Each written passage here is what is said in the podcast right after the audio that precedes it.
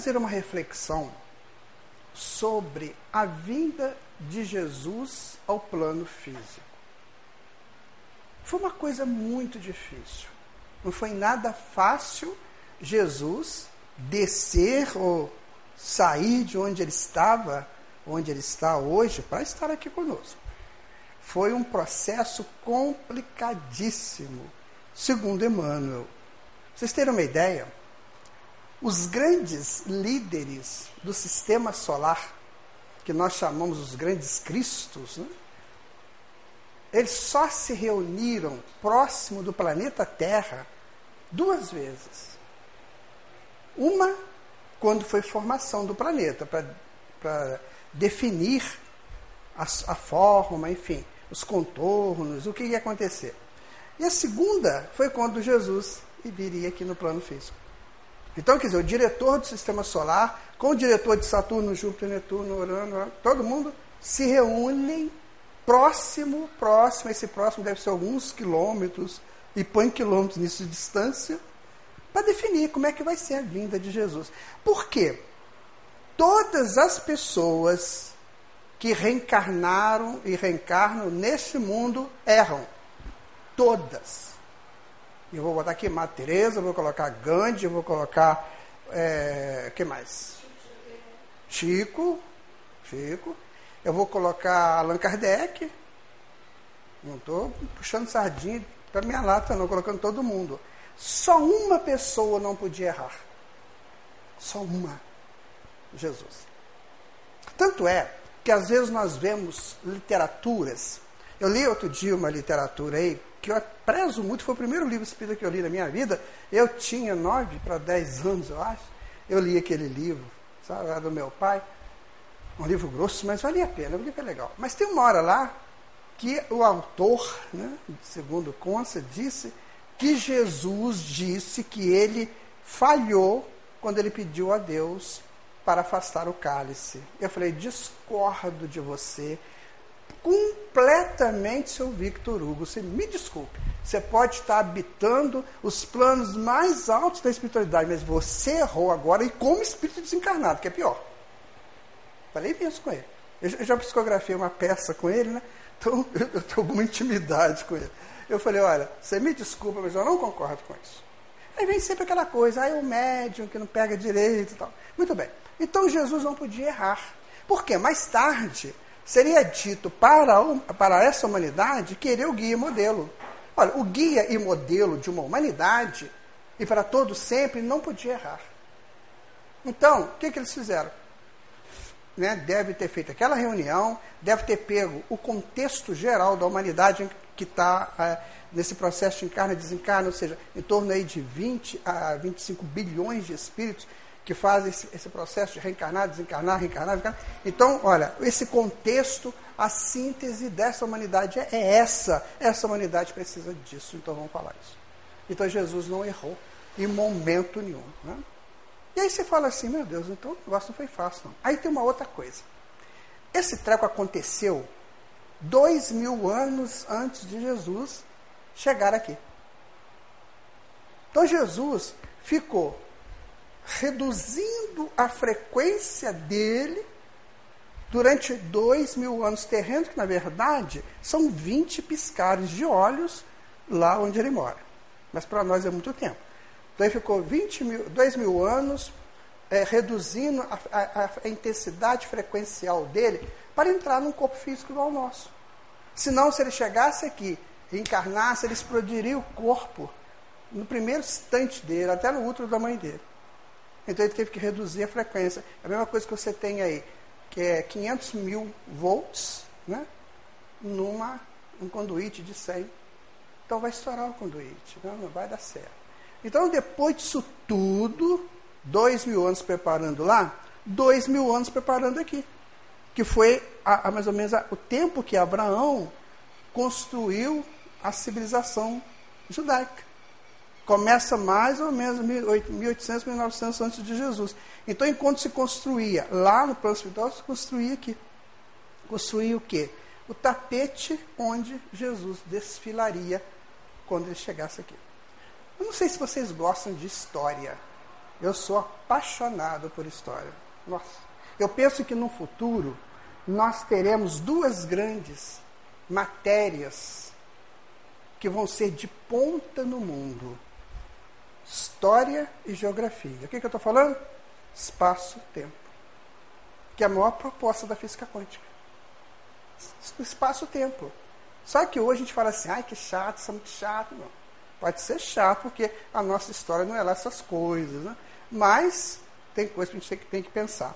Então, se você estuda os hebreus, a formação do povo hebreu, desde que Abraão sai lá de Ur, né, que ficava lá no sul da Caldeia, desde que ele sobe ali tudo e vai lá e, e, e vem, vai entrar pela Palestina pelo leste, vai para Siquém, provavelmente na região central da Palestina, e vai montar ali uma estrutura ali das tendas, aquele negócio todo, até chegar ao eclesiástico, que foi publicado 100 anos antes da vinda de Jesus, isso tudo é uma história de construção de um tapete. É uma pena que o Centro Espírita não estuda isso. Mas eu vou dar uma palestra agora em, em janeiro, que eles me pediram exatamente, não é uma palestra, é um, é um estudo. Né? É um estudo que você começa e não tem hora para acabar. Eu vou mostrar como é que funciona esse negócio. Por que, que foi um tapete? Então Jesus chega nesse tapete independente se o povo queria cultuar o tapete que fizeram para ele, mas ele chega nesse tapete. E chega aqui, ele fala basicamente duas coisas: amar a Deus sobre todas as coisas o próximo como a si mesmo. A pergunta é: mas Jesus passou por isso tudo só para vir aqui falar isso para nós, que já é muito, né? Claro, é tudo. Mas não podia pedir Sócrates para fazer isso. Não podia pedir Buda. Que eles vieram, né? Zaratustra, todos eles vieram para dar uma mensagem. Mas por que, que teve que ser Jesus? O diretor espiritual do planeta, o construtor do planeta. Por que, que teve que ser ele? Quando a gente começa a se, se torna um pesquisador, você não satisfaz mais com uma, uma, uma frase literal de um livro. Eu estava lendo agora, antes de vir para cá, chegou o número desse mês da Científica América que eu assino. Né? Aí eu abri lá para ler uma matéria, teve uma frase lá que eu achei maravilhosa. Linda, né? Não se fala em, em, em vida sem, sem falar em evolução. Ótimo. Aí a outra lá e fala assim: a homeopatia é a maior bobagem que está aí no mundo. Então você vê, você começa, você pega essa frase eu tenho outros livros de grandes pesquisadores, não só do Brasil, né, que provam o contrário. Porque eles não conhecem o perispírito. Então, quer dizer, você não pode pegar uma frase e morrer nela. Você não pode ouvir uma coisa e morrer nela. Então você tem que procurar saber. Eu estava mostrando para o Renato aqui agora mesmo, Renato, uma frase que eu aprendi também. Então, resultado, começamos a pensar, mas isso aí, mas isso aí podia, alguém podia falar. Ah, mas Jesus falou sermão da montanha. Sim, falou sermão da montanha.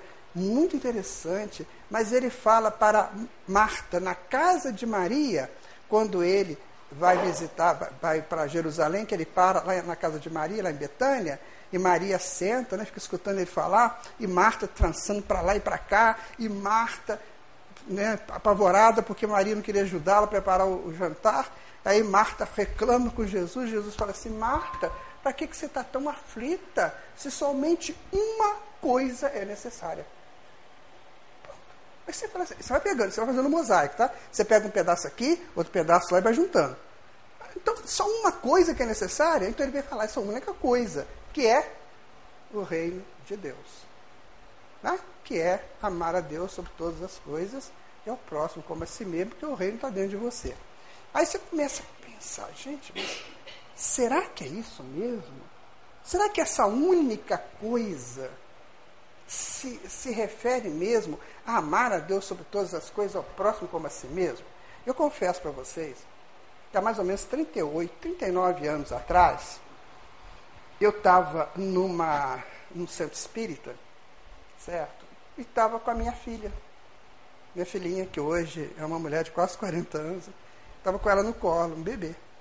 Estava lá, sentado lá, apaixonado com ela, como sempre fui, né? E aí, estou lá com ela, aquele negócio todo, aí o, o expositor disse isso. Você tem que amar a Deus sobre todas as coisas. Eu olhei para ela e falei assim: coitado de Deus. Eu não amo mais de jeito, eu amo a minha filha. É essa aqui que eu vou amar. E abracei ela assim, falei assim, me desculpe, amigo, mas não dá para mim não. Aí que eu fui ver, hoje eu vejo a infantilidade minha naquele dia. Certo? Então, quer dizer, você, você vai amar a Deus sobre todas as coisas, então você se descola das coisas normais aqui do mundo, inclusive dessa questão de família, porque você amplia a família, a família passa a ser universal. Não é só meu pai, minha mãe, meu filho, minha filha, meu neto, não.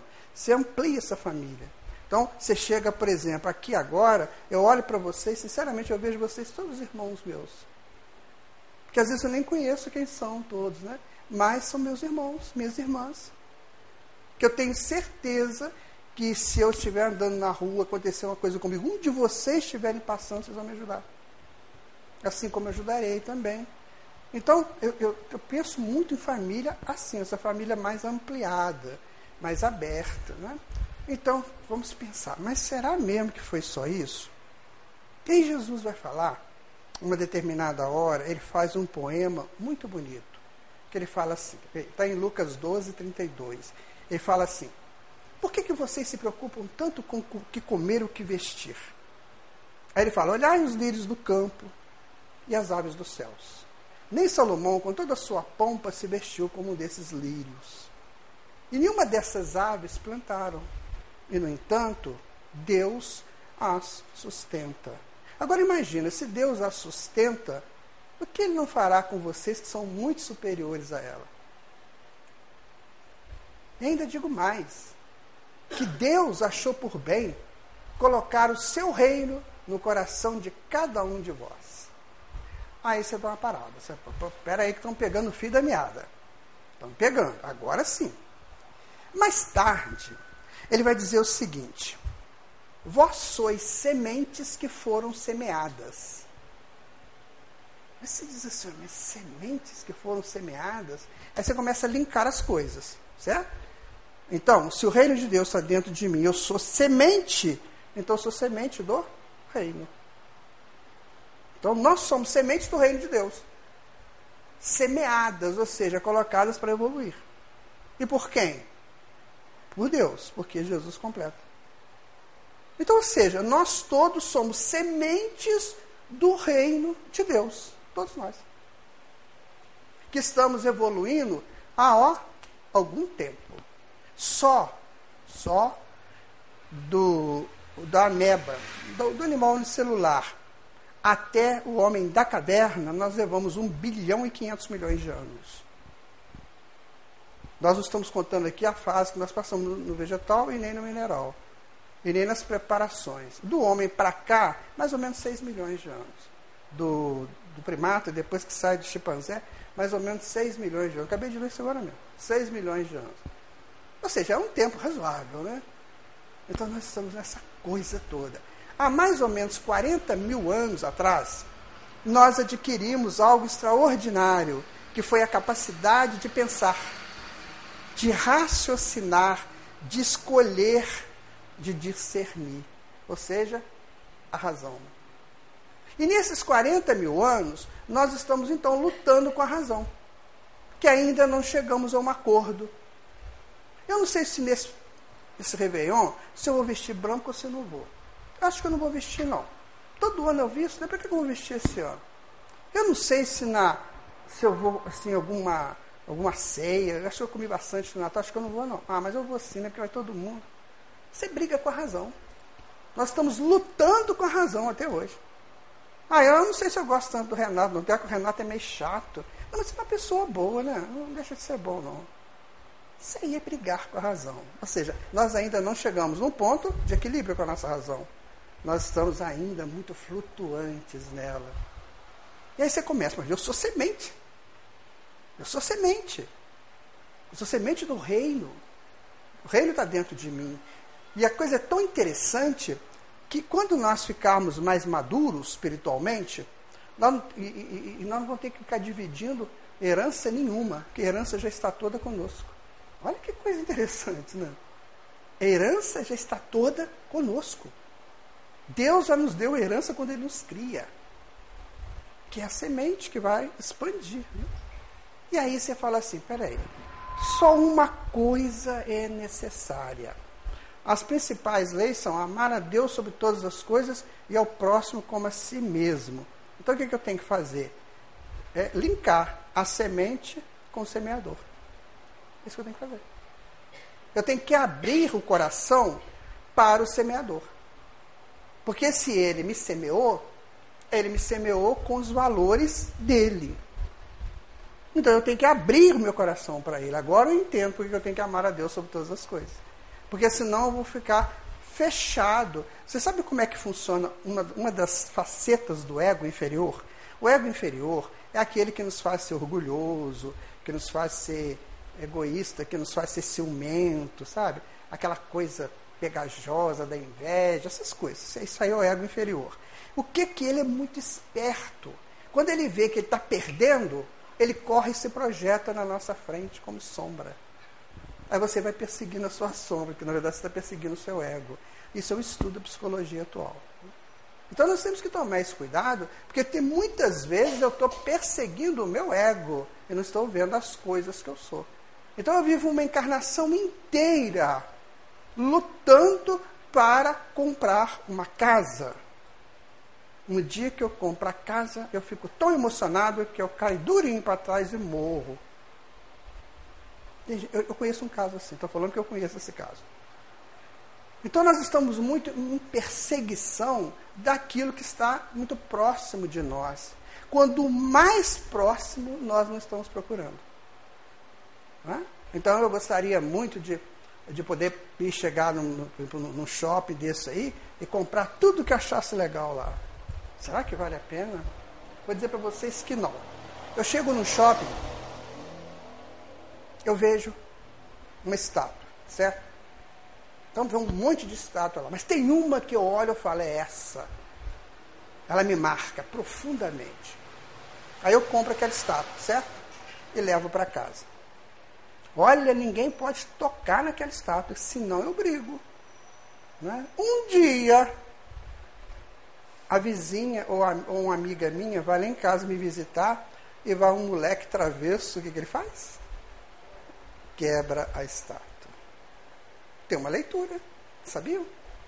Isso não aconteceu por acaso. Olha só, quando eu cheguei lá no shopping, essa estátua estava lá, ela tem um quanto energético, certo? Que ela é um conjunto de moléculas, ela é formada por moléculas, e essas moléculas estão vibrando, e essa vibração faz um campo eletromagnético. Ok? Todo mundo entende isso, né? Não é tão difícil. Muito bem. Quando eu bato o olho na estátua, o campo eletromagnético dela casa com o meu, me compensa.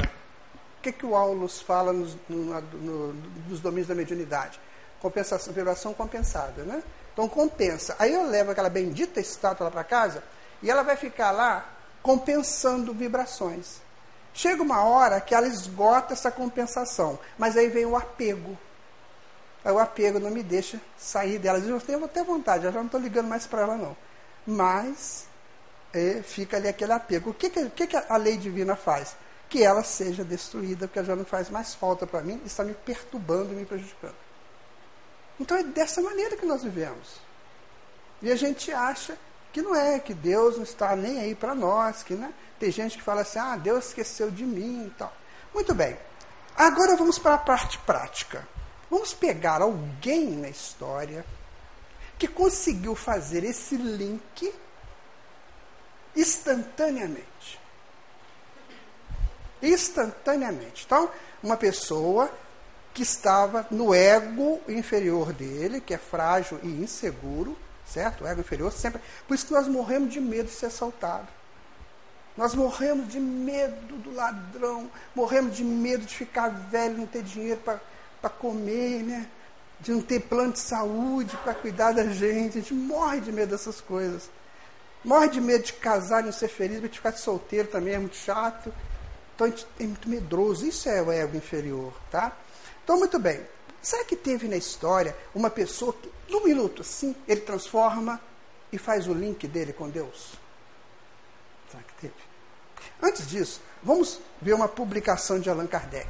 Allan Kardec publicou na Revista Espírita, de junho de 1866, duas mensagens muito interessantes do espírito, dos espíritos Lamené e São Luís.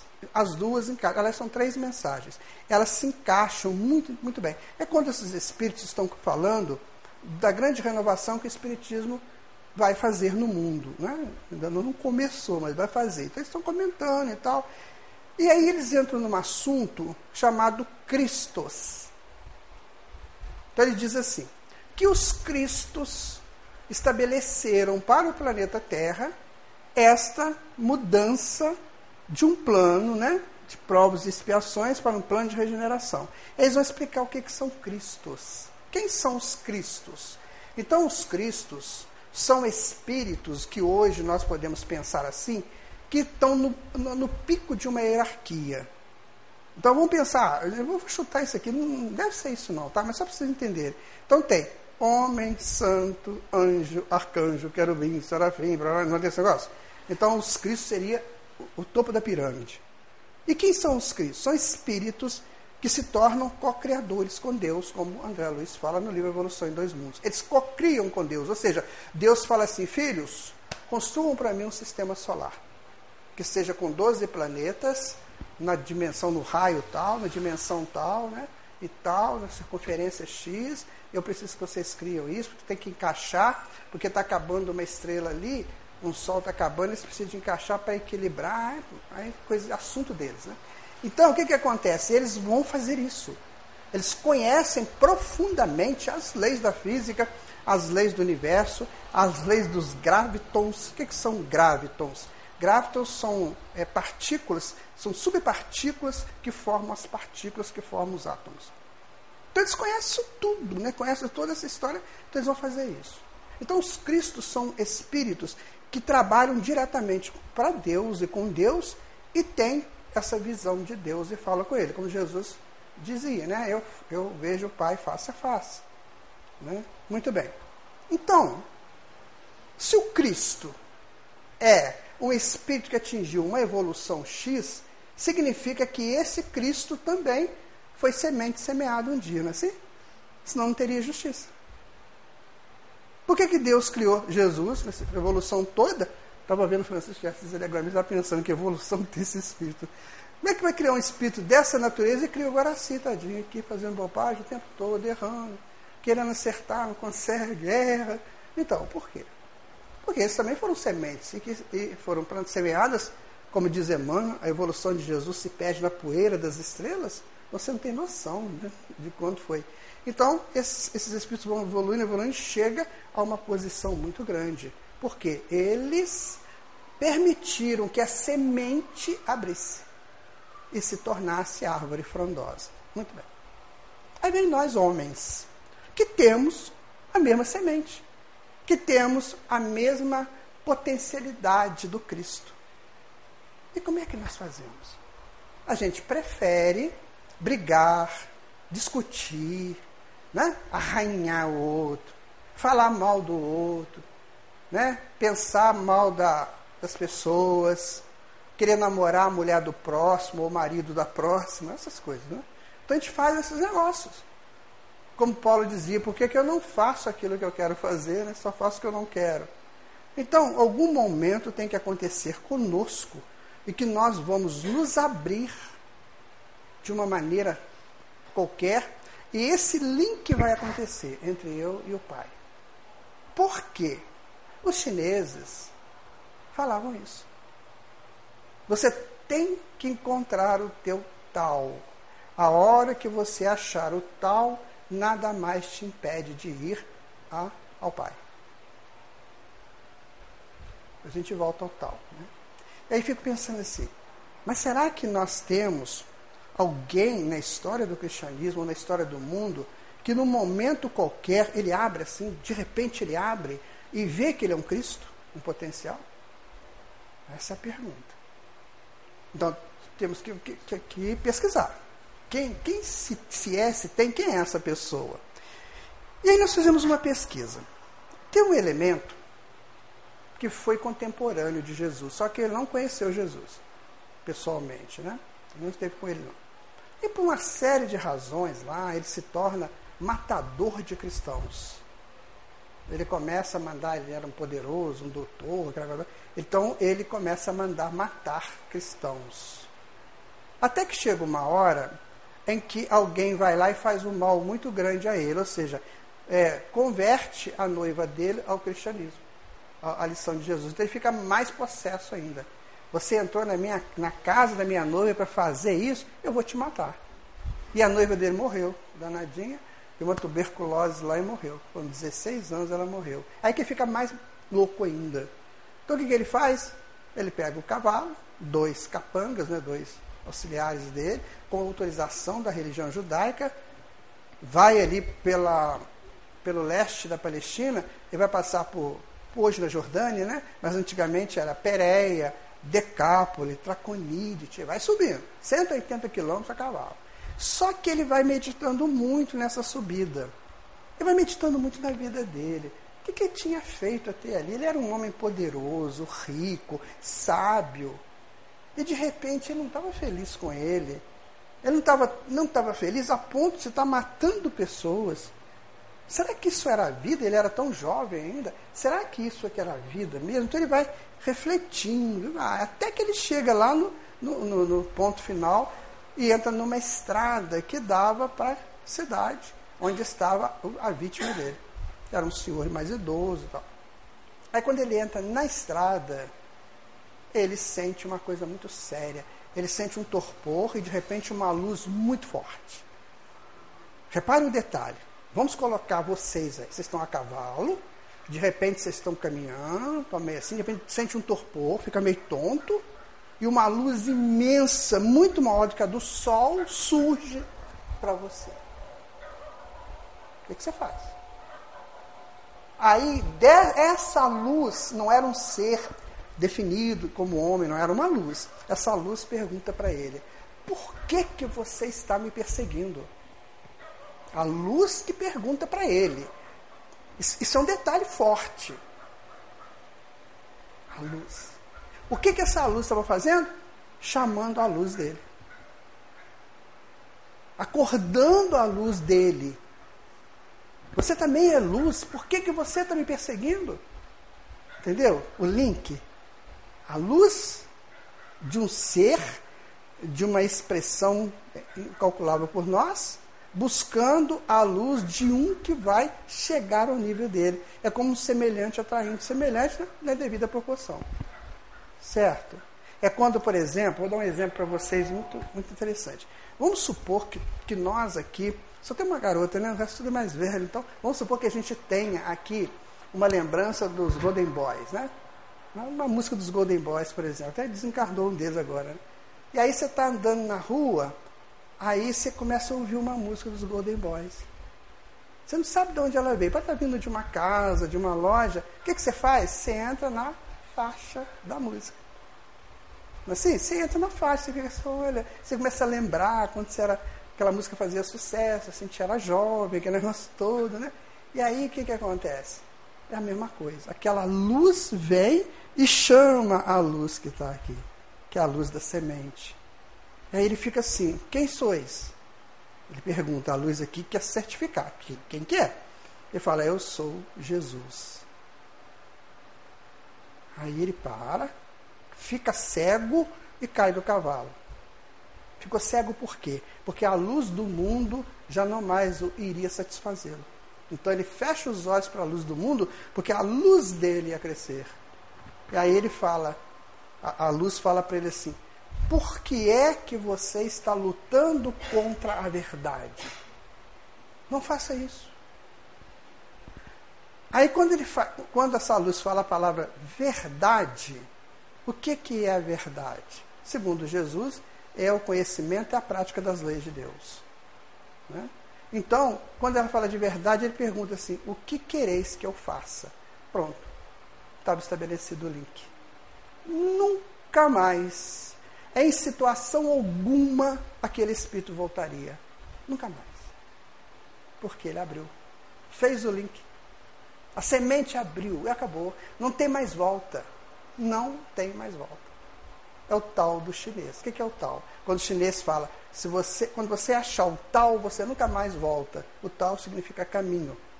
Caminho da renovação, da redenção. Então, quando você encontra. Então, aconteceu com ele aquela abertura. Proporcionada por quem? Pelo Cristo. Certo? O Cristo chama, o, o Cristo externo chama o Cristo interno.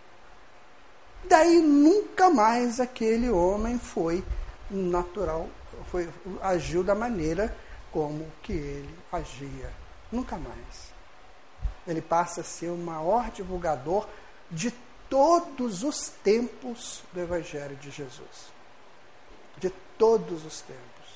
Porque o que nós divulgamos hoje, gente, é presente deles.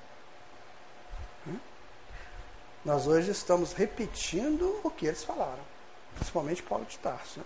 Então, aí você fala assim: então já sei o que, é que Jesus veio fazer aqui. Ele veio se colocar como Cristo planetário conhecido para atrair os Cristos em potencial adormecidos. Entendeu? Então, por exemplo, quando eu estudo o Evangelho de Jesus, o que, que eu estou fazendo? Eu estou tentando linkar esse Cristo que é aqui com o Cristo que é modelo e guia da humanidade. Então, enquanto eu tiver, é, olha só, desculpe-me os rituais, tá? Bem-aventurados os povos de espírito, porque bem-aventurados, bem-aventurados, não resolve. Estarei rezando. Rezar é uma palavra de origem latina, raiz latina, que, que é rezar, é recitar. É. Recitar significa você dizer o que o outro disse. Você repetir o que o outro disse. Então, enquanto eu estiver fazendo essa coisa, eu estou me enganando. Agora, no momento em que eu, em uma situação qualquer, eu penso no Cristo, ou hoje o Cristo que nós conhecemos é Jesus, né? Então eu penso em Jesus e penso em tudo aquilo que ele falou para mim, aí sim eu fiz o link. No Evangelho de João, capítulo 15, Jesus está se despedindo dos apóstolos, naquela famosa ceia, né? Ceia, a última ceia. Ele está lá, conversando com os apóstolos, aquela coisa toda. E aí tem uma hora que ele faz uma prece. Ele faz uma prece a Deus. Então ele diz assim para Deus: Pai, eu não vos peço que os tireis do mundo, porque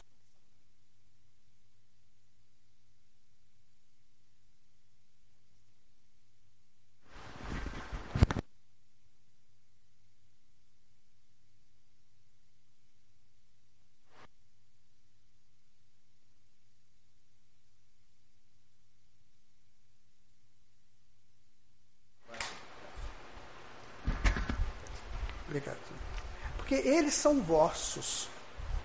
Eles são vossos e modestes por um instante. Ou seja, são todos vossos, mas o Senhor me entregou esses por um instante. Então, por isso eu não estou pedindo para o Senhor tirar eles do mundo, mas que os salvem de todas as tentações. Linda essa prece, né? O que, que Jesus está dizendo? A mesma coisa, gente, isso, isso eu vejo como assim, quer ver? Aquela senhora, aquele senhor cuidadoso, né? Que chega de manhã, vai regar a planta. Sabe? Chega lá com o regadorzinho, vai botar água na planta. Ou seja, ele estava regando a semente. Com essa fala, ele rega a semente. E aí você fala assim: Poxa, eu sou um Cristo adormecido e preciso despertar e fazer esse link com o Pai. Mas eu não quero. Sabe por que, que eu não quero? Hoje à tarde, eu estava num, numa, numa lanchonete com meu filho, minha filha, meu genro, os meus dois netos, que é a coisa mais. Não tem neto mais bonito no mundo que seja aqueles. Né? Com eles a gente estava lanchando.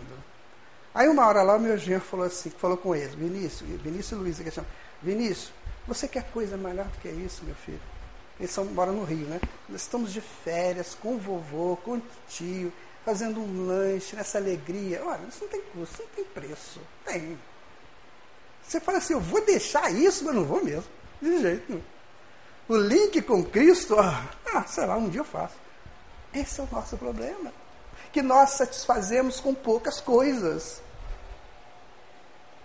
Sabe por quê?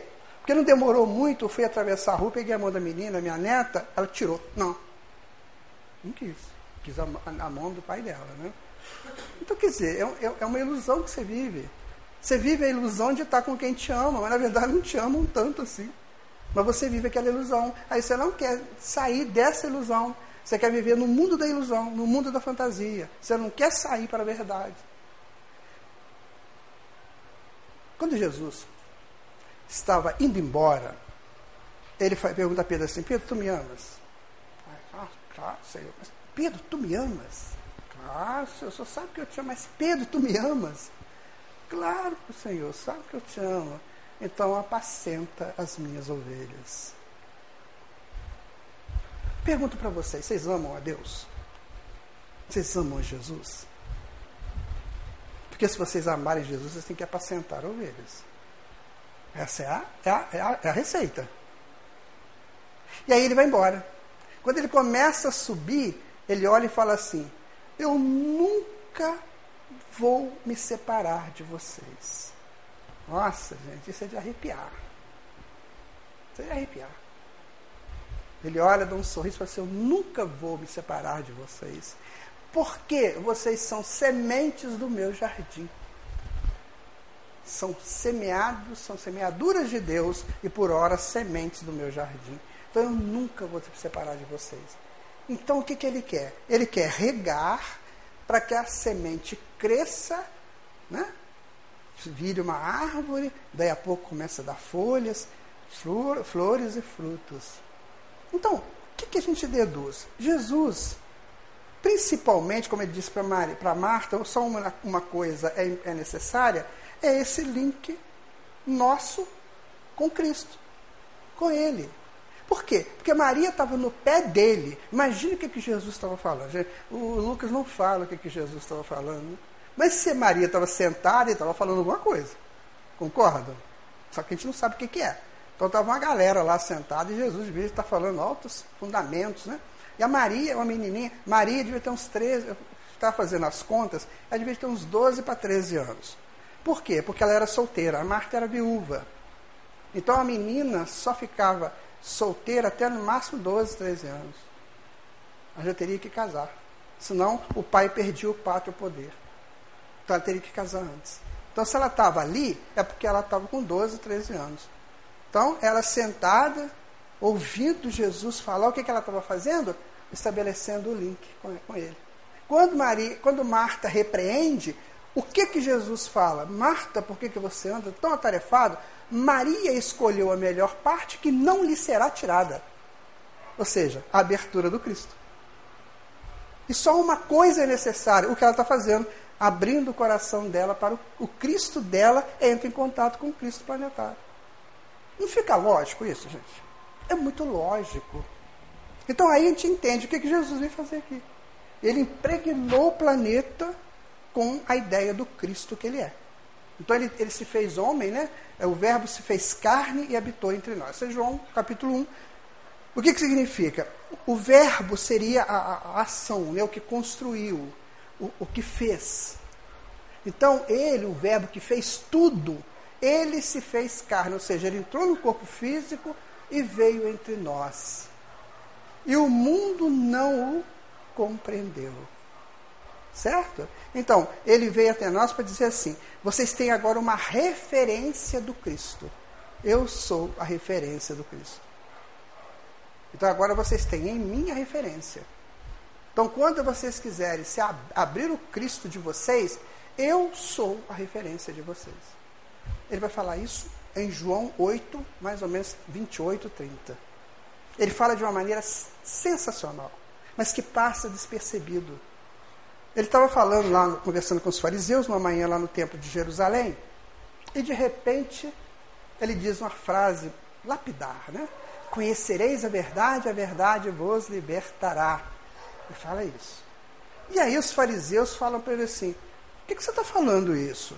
Nós já conhecemos a verdade há muito tempo, nós somos filhos de Abraão. E Abraão é a verdade, nós já conhecemos a verdade. Olha o que, que Jesus responde. Essa resposta, gente, é de uma profundidade fantástica. Jesus diz assim: Em verdade, em verdade eu vos digo, muito antes de Abraão existir, eu sou. O que, que ele era? O Cristo. Ou seja, Abraão ainda nem tinha sido semeado, ele já era o Cristo. E Abraão é patriarca de três grandes religiões. Né? Então ele fala para a gente o tempo todo que ele é. Tempo todo ele fala: Eu estou aqui como um pastor de ovelhas. E qual é o pastor que dorme tranquilo? Quando ele conta as ovelhas, no aprisco está faltando uma. O que, que ele faz? Ele coloca as que estão ali em segurança e vai procurar aquela que está perdida. Ele conta isso. O porquê? Porque ele tem que linkar com aquela também. Porque aquela também é o Cristo. Então nós somos Cristo, gente. O que a gente define, deduz, todos nós somos Cristos. Mas nós temos que parar de pensar só em fazer arroz, feijão, panetone, né, essas comidas que tem todas, né? De fazer isso. Fazer, não, para, isso aqui é bom de fazer, é maravilhoso. Mas temos que pensar um pouquinho mais alto. Temos que começar a pensar mais alto. Sabe? Quando eu desencarnar, o que, que eu quero? Ficar reclamando porque me tiraram do corpo sem a minha autorização. Tem espírito que faz isso, né? desencarna, às vezes de repente, e fica assim, me tiraram do corpo sem a minha autorização. Não. No dia que você desencarnar, o que, que você quer? Aí chega para você um mentor, às vezes você foi muito bem na encarnação, né? Aí chega o mentor e fala assim, amigo, o que, que você quer? Tem gente que fala eu quero voltar para casa. Não. O que, que eu quero? Eu quero estudar, eu quero crescer, eu quero trabalhar, eu quero ajudar. Então é isso que nós temos que começar a pensar que nós não somos do mundo. Jesus fala assim: viva no mundo, mas não seja do mundo. Então, nós estamos aqui por um período, por um tempo. No dia 1 de janeiro, esse ano começou forte, não foi? Tadinho, daqui a dois, três dias vai morrer, né? Acabou a história de 2016. O que vai ficar de 2016 é o que foi feito, é o que aconteceu. Mas, aqui no Brasil aconteceram coisas bem interessantes. Né? Mas, acabou. Agora vem 2017, outra, outro ciclo, que daqui a um ano também vai estar terminando o ciclo dele. Assim também somos nós. Então, o que que Jesus veio fazer aqui quando ele aceitou a encarnação, quando ele aceitou vir em corpo físico? Ele veio para expandir no mundo a, a, a presença do Cristo para que se tornasse semelhante nosso, que nos atraísse para Ele. Segundo os Espíritos, quem vai morar no mundo de regeneração? Essa é uma pergunta bem interessante. Né? Quem que vai morar no mundo de regeneração? Uma vez, há muito tempo atrás, eu estava conversando com um mentor e ele tava, eu perguntei para ele, como é que é o mundo de regeneração? Aí ele falou uma coisa para mim assim. Por exemplo, você precisa de ir deslocar daqui para o Rio de Janeiro. Você vai a um estacionamento, pega um automóvel, um veículo, que na verdade não vai rodar embaixo, ele vai voar, né? Você vai chegar lá no Rio de Janeiro, vai botar o veículo lá. Quando você tiver que ir embora, você vai lá, pega outro e traz para cá. Você não é dono de absolutamente nada. As pessoas não vão cobrar nada de ninguém. Você vai trabalhar para o outro, o outro trabalha para você. Ele foi contando, né? Quando você for fazer uma viagem, por exemplo, Nada de deitar no sofá, na poltrona do ônibus e dormir. Não tem isso. Toda viagem será turística. Você estará aprendendo. Por exemplo, você pega um cruzeiro. Cruzeiro, o que, que a pessoa faz hoje? Dança, come, bebe. Assim? É isso. Você vai fazer um cruzeiro pelo litoral do Brasil, você vai aprender tudo do litoral do Brasil. Só coisas educativas. E outra coisa, tem que estudar. Não tem. Como falar, eu não, eu não gosto de estudar. Não vai existir isso. E o mais principal deles, todos os habitantes do plano físico estarão seguindo como um só rebanho, um único pastor. Aí, amigo, você vai ter que seguir Jesus. Mas não é assim, não, eu acredito em Jesus. Não acreditar, não, você vai seguir Jesus. Você vai trabalhar a mensagem dele como uma maneira de você crescer com ela. E aí eu estava. Um dia desse eu estava meio sem fazer nada. Eu peguei o, o, o site O Consolador, é, um livro, acho que é Cartas de Crônicas do Humberto Campos, né? que aliás Humberto Campos não está sendo lido hoje mais, e é um espetáculo aquela literatura dele. Então, aí tem um, ele conta um caso muito interessante. Ele conta um caso que quando Jesus chegou em Jerusalém para ser crucificado, então ele entra naquele, naquele jumento, né, todo animado, aí depois ele fica ali zanzando na, na, na cidade. Aí chega um senhor para ele e fala assim: Mestre, é o senhor mesmo? Eu estou há tanto tempo querendo esse encontro convosco. Eu sou aqui de Jericó, no dia que o senhor foi lá, não estava. Meu nome é Zacarias, eu preciso tanto falar com o senhor. Eu preciso tanto lhe perguntar umas coisas e tal. Aí o Zacarias, uma hora, ele pergunta: Mestre, como é que é o seu reino? Ah, aí, amigo, vocês têm que ler. Eu vou colocar duas que são muito interessantes. No meu reino, toda criança é um depósito de Deus. Puxar a orelha, você gosta? Bater, dar palmada. Ou então exigir o que a criança não pode dar. Toda criança é um depósito de Deus, ou seja, é uma proposta de Deus para ele, para a melhoria dele e do mundo. Nossa, eu já, eu já meditei muito nessa, nessa frase. Viu? Eu fico, desculpe se tem professor aqui, gente, de criança. Me desculpe, mas coitadinho dos professores. Eu olhei para os professores e falei, ai meu Deus do céu. Elas precisam de aprender muita coisa. Porque tem professor que persegue aluno, né? Persegue. Coisa séria. Persegue mesmo. Tem professor que se o aluno mostrar que sabe um pouquinho a mais, nossa, coitado. Eu tive isso, gente, na palma da minha mão, no colégio. Eu não vou citar, porque, né? mas eu tive isso. Eu fazia um trabalho de teatro com um colégio aqui em Juiz de Fora e eu levava os, os atores para fazer apresentações pelo Brasil todo. Né? Nosso trabalho era a nível nacional e eles iam. Então, numa dessas viagens, nós passamos o Rio São Francisco. E aí nós paramos, aí vimos o Rio São Francisco, aquela coisa toda. Foi, foi uma festa, né? Porque tudo aquilo que eles liam lá nos livros, né, eles estavam vendo ali, outras coisas que eles viram. Então, um dia, a professora deles dando aula para eles, ela falou uma coisa errada sobre o Rio São Francisco. Eles levantaram, opa, para Não é. Gente, eu fui chamado no colégio, que eu estava revolucionando os alunos. Eu falei, eu? Eu não. Não tenho culpa se o Rio São Francisco é desse jeito. Para vocês terem uma ideia. Então toda criança é um depósito de Deus. Outra coisa que Jesus fala. No meu reino, se você estiver passando numa estrada, estiver com muita fome, e encontrar uma barraca de frutas ou de outras coisas comestíveis, você vai pegar a fruta, o que você desejar, vai se alimentar. A única coisa que o dono da barraca vai pedir a você é que você diga muito obrigado. Dá pra gente? Com a nossa cabeça capitalista? Imagina assim. Vamos imaginar que nós podemos chegar no mercado hoje e pegar o que quiser que é de graça. Será que eu vou pegar só o que eu preciso? Eu, eu fiz essa pergunta para mim. Eu estava no mercado com um carrinho e falei assim: faz conta que eu posso pegar o que eu quiser aqui. O que, que eu pegaria a mais do que eu já peguei que eu preciso? Nossa, coisa que eu nem ia comer e que ia estragar a validade, ia perder a validade, essa coisa toda.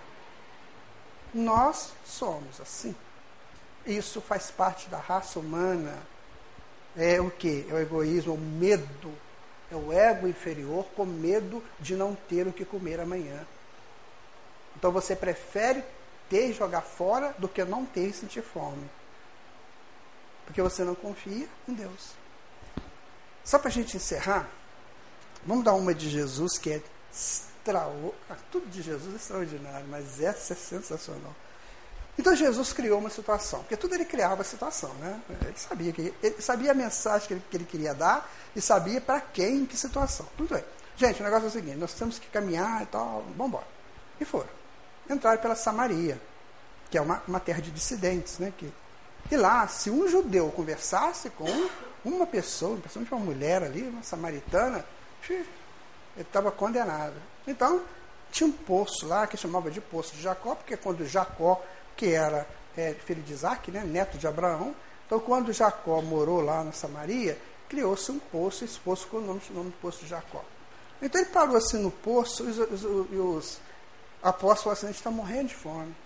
Aí Jesus falou assim, ah, aqui na frente tem onde vocês comprarem alimento. Pode ir lá que eu vou esperar vocês aqui. Aí você fala assim, folgado, tranquilo, vou ficar sentadinho, que vocês vão lá e buscam comida, né? Assim, eu já vi, tem coisas que a gente tem que tomar cuidado, muito bem, a gente pensa mal, né? E aí, muito bem, aí chega uma mulher. Aí essa mulher conversa com Jesus. Aí, eu não vou dizer para vocês que ela conversou, que vocês sabem, né? Muito bem, ela conversa, só que essa mulher era prostituta. Então ela conversa com Jesus, ela fica assustada. Como é que o senhor pode conversar comigo se nenhum judeu conversa comigo?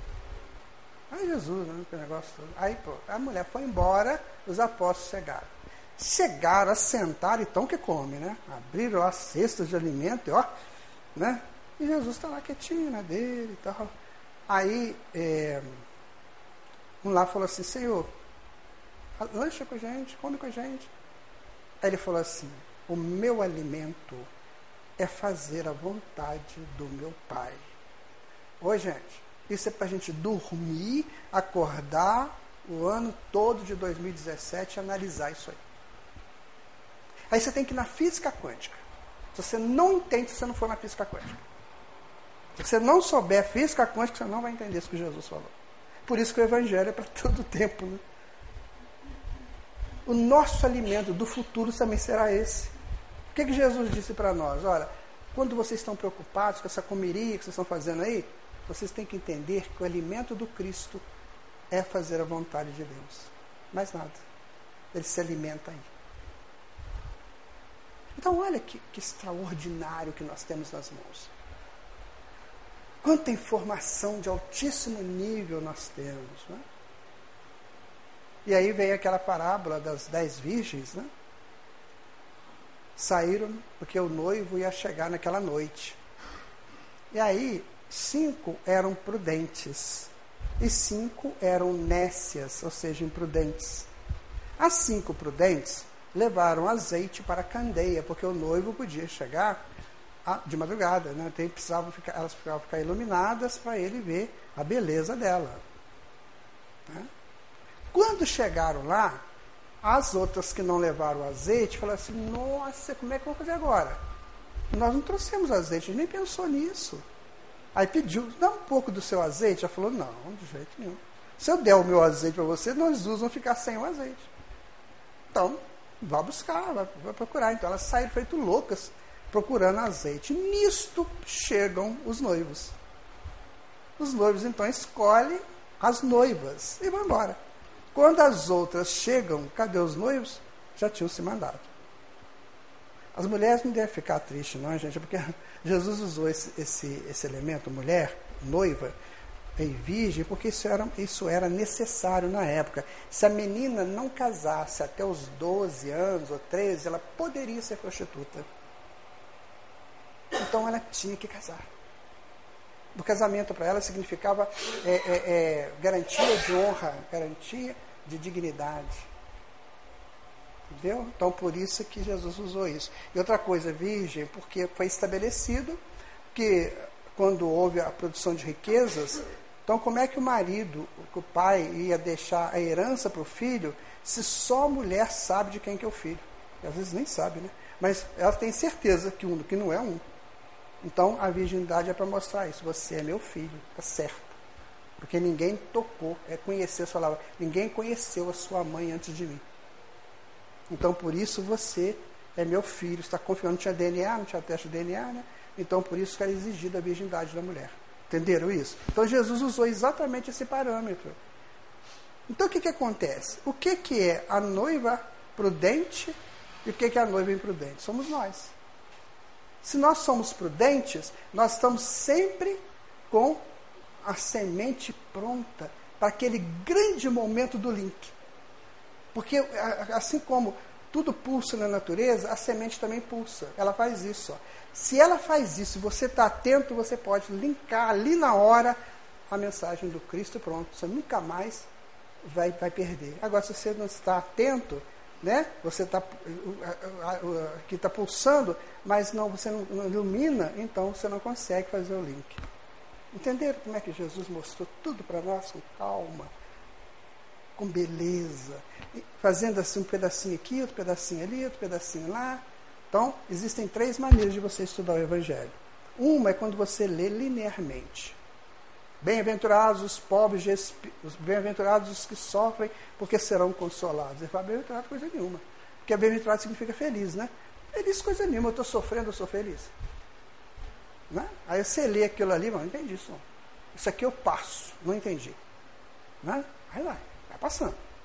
Essa é a forma linear. Depois você tem uma transcendental, que você já começa a fazer algumas, é, algumas pesquisas.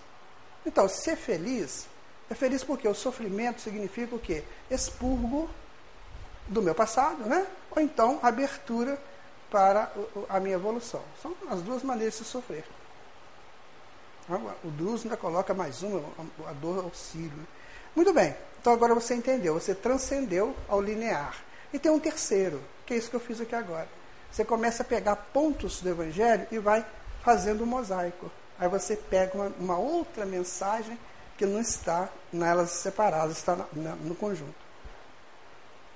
Certo? É isso, minha gente. Então Cristo veio aqui nos dizer o seguinte: Eu sou a porta. É só você saber colocar a chave na hora certinha que você passa.